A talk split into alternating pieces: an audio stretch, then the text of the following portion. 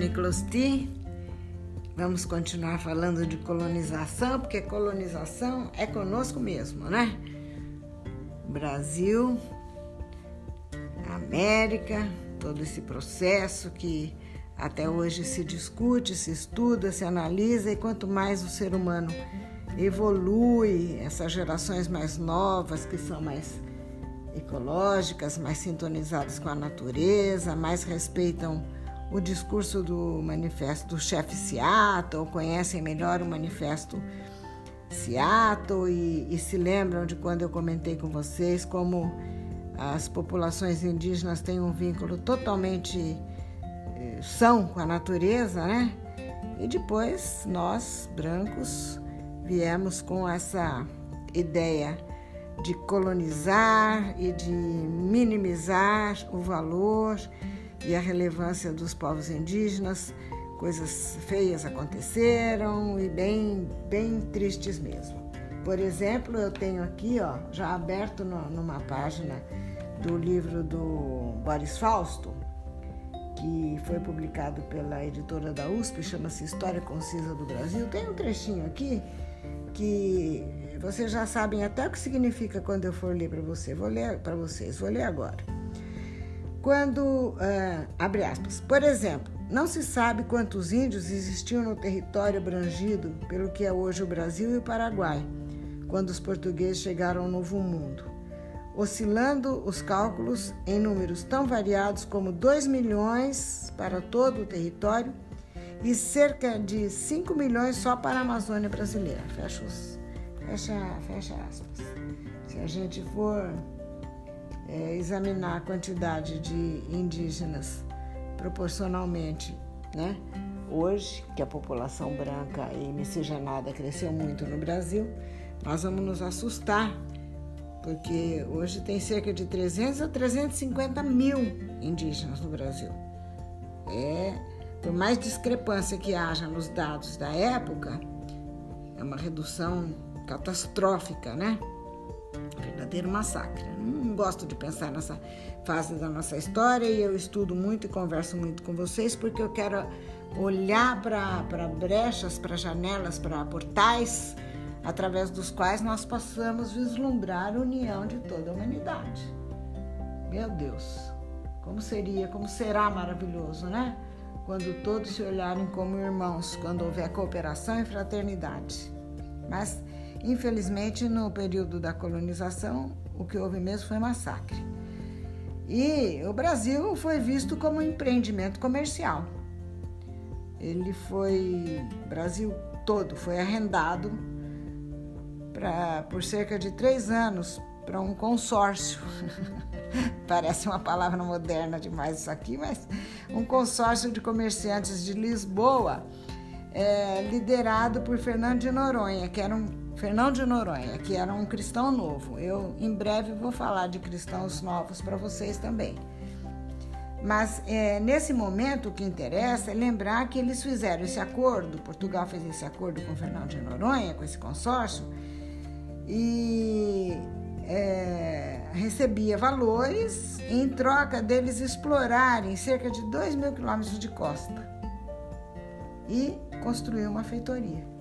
Depois desses três anos, a coroa portuguesa tomou a exploração da nova terra e do pau-brasil por si mesmo. Com isso, e quem ajudava, né, quem era cooptado para ajudar na extração do pau-brasil eram os índios, como vocês já sabem. Em troca do quê? Para ele, eles, dinheiro não significava nada. Moeda não adiantava nem querer pagar. Eles, eles não, não tinham utilidade para o dinheiro. Eles recebiam o que? Canivetes, quinquilharias e muitas vezes até foram escravizados. Quer dizer, foi um pedaço triste da nossa história. Né? Ocorre que nessa época entre 1530 e 35, com o início da colonização propriamente dita e, e com o processo de povoamento aqui do Brasil, com as capitanias hereditárias e tudo mais que vocês já sabem, os outros povos, por exemplo, os franceses, questionaram esse, essa posse de Portugal sobre as terras. Havia um acordo chamado Tratado de Tordesilhas, desde logo depois do descobrimento da América por Cristóvão Colombo. Cristóvão Colombo chegou em 1492 e esse tratado de Tordesilhas foi assinado em 1494. E é, os espanhóis e portugueses dividiram as terras novas ou descobertas ou por descobrir entre as duas coroas. Só que a França, quando viu a riqueza, o pau-brasil sendo levado, vendido, e Portugal tomando, né, se arvorando, dizendo que ele era o dono daquela terra, porque tinha descoberto, enfim, que tinha um acordo. Mas a França não reconheceu esse, esse acordo. Ela falou: não, para mim isso não é válido. E a única coisa que eu acho é que o certo é quem povoar, aquele que povoar, é o dono. Né? Não é porque está escrito no Tratado de Tordesilhas que os donos são espanhóis e portugueses daqui para lá, de lá para cá, mas eu, eu acho que quem, quem verdadeiramente povoa, verdadeiramente possui. Foi o, o princípio do último possidetes. E com essa lógica, com esse raciocínio, a França não reconheceu o, direito de Portugal sobre o país, recém-descoberto, recém-encontrado, e começou a tomar partes de, de onde ela conseguia. Por exemplo, tomou parte do, do Rio de Janeiro, tomou parte do Maranhão, tomou mesmo espaços e, e, a gente conheceu isso na história do Brasil enquanto estudava nos bancos escolares como invasões francesas. Né?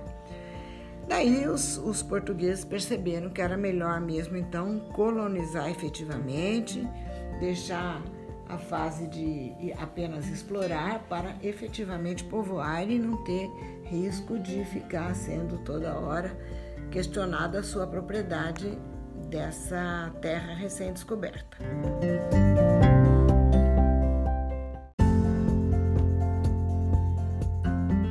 Então, esse sistema de colonização por, através do povoamento propriamente dito, é, pelas capitanias hereditárias, pelos donatários, tudo isso vocês estudam é, na escola, não é o foco da vovó agora, durou até o século XVIII, começo do XVIII. Aí houve uma espécie de estatização daquelas terras, né? elas passaram do domínio privado para o domínio público. Privado, entre aspas, porque nunca pertenceram propriamente no sentido mercantil aos donatários. E não, não, é, não deram muito certo, a gente sabe que poucas progrediram. É, o que interessa aqui né, é que começou um novo, uma nova forma de administração, com o governo geral, etc, etc. O que, que eu queria chamar a atenção? que o Brasil começa a se firmar nessas primeiras tentativas de colonização por povoamento de gente morando aqui, começa a se firmar como uma colônia exportadora de, de cana-de-açúcar, que foi o que deu mais certo. Né? E, isso aconteceu não só no Brasil, mas em toda a América Latina, que o os países é, metropolitanos descobriram que a colônia, o sentido básico dela seria o de fornecer gêneros alimentícios e minérios de grande importância para os centros metropolitanos europeus.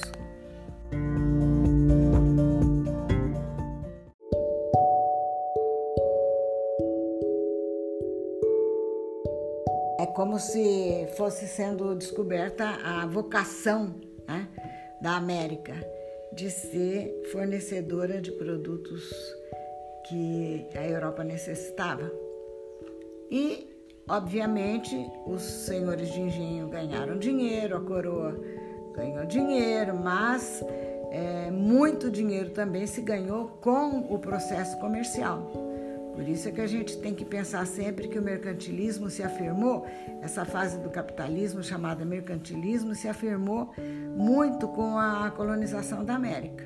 Os capitais, os grandes, os, os uh, fabulosos capitais acumulados durante, durante o processo de comercialização desses produtos todos que a colônia teve. Isso até a, a, independência e depois aí é outra história, mas nós vamos sempre nos lembrar dessa vocação de fornecedora de matérias, é, de, de, de gêneros alimentícios e matérias-primas.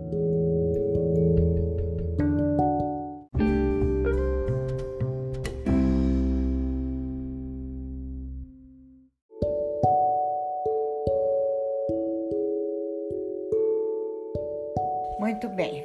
É muito importante que vocês saibam que por mais que Portugal fosse o exclusivo, né, coroa portuguesa e tinha a sua posse da América Portuguesa, ele uma das dificuldades da coroa portuguesa era, por mais que eles tenham estado na, na vanguarda da, da, expansão marítima e do, do, descobrimento, eles não, eles não tinham condições de, de levar adiante de forma monopolística o comércio colonial. Eles precisavam de outras, de outras é, praças, de, outros, de outras potências que pudessem levar os seus produtos para as praças comerciais que eram principalmente na Holanda, tá?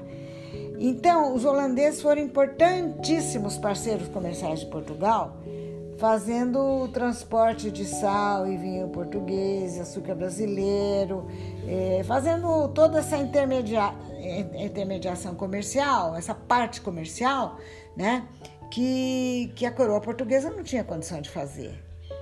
E parece que eles tiveram também atuação no tráfico de escravos. Agora, é, nessa nessa atuação dos holandeses, é, é, muito importante a gente lembrar que houve um momento em que é, a Inglaterra, que também era uma potência emergente aí nessa altura, século XVI, XVII, ela começou a botar olho também e querer participação nesses lucros comerciais. É, é, a época da pirataria, dos avanços dos piratas ingleses que eram beneficiados pela coroa britânica com títulos de nobreza, como Sir Francis Drake, por exemplo. A Inglaterra dava um jeito de pegar o seu quinhão, né? Dessa forma. A ela parecia que, por ser uma potência emergente, tinha direito de se apropriar parte da riqueza da América. Então, vocês é, percebem que o fato de o Brasil estar proporcionando riquezas que Portugal explorava na sua medida, é, os, as corporações mercantis, principalmente a da Companhia das Índias Ocidentais, exploravam a sua maneira, ganhavam tudo que podiam, é, tanto trazendo escravos como levando cana e todos os os produtos produzidos ali na, na fase da colonização de povoamento, isso atiça a cobiça, né, atiçou a cobiça dos que emergiam. E a Holanda sempre teve um papel importante nessa fase de mercantilização.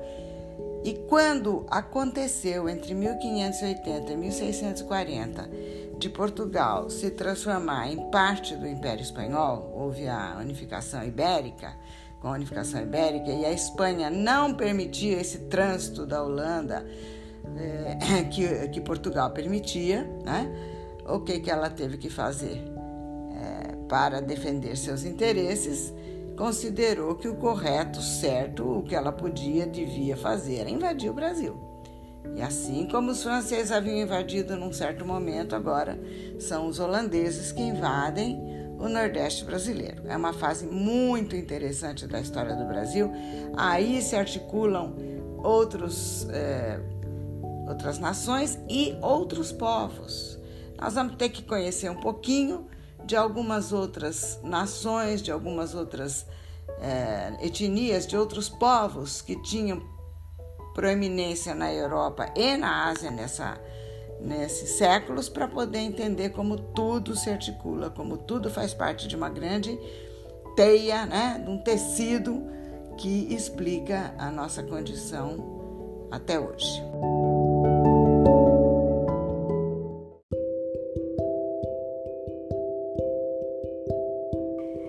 Quem ganhava com isso, obviamente, não era a população residente aqui. Mesmo na época da exploração dos minérios, tanto sacrifício para encontrar ouro, para encontrar esmeraldas, os bandeirantes, eles não ficavam ricos. Era, era um outro caminho que as riquezas faziam, né?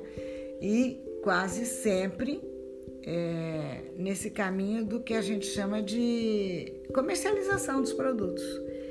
É aqui que entra uma bifurcação ou uma convergência, da bifurcação não, uma convergência do processo histórico de vários povos distintos. É, nessa trama toda, nessa rede de integração de histórias e de processos históricos, nós já falamos uma vez do cristão novo, vamos tornar a falar deles, porque os cristãos novos estavam muito ligados às companhias de navegação e à de comercialização dos produtos. E quem são eles? De imediato eu me lembro dos cristãos novos, como eu já falei, e vou tentar agora traçar um pouquinho do, do caminho que esses cristãos novos fizeram até se tornarem as pessoas que movimentaram a economia no aspecto mercantil aqui no Brasil colonial. Não seria, não foram apenas eles, mas tem uma grande, uma enorme importância.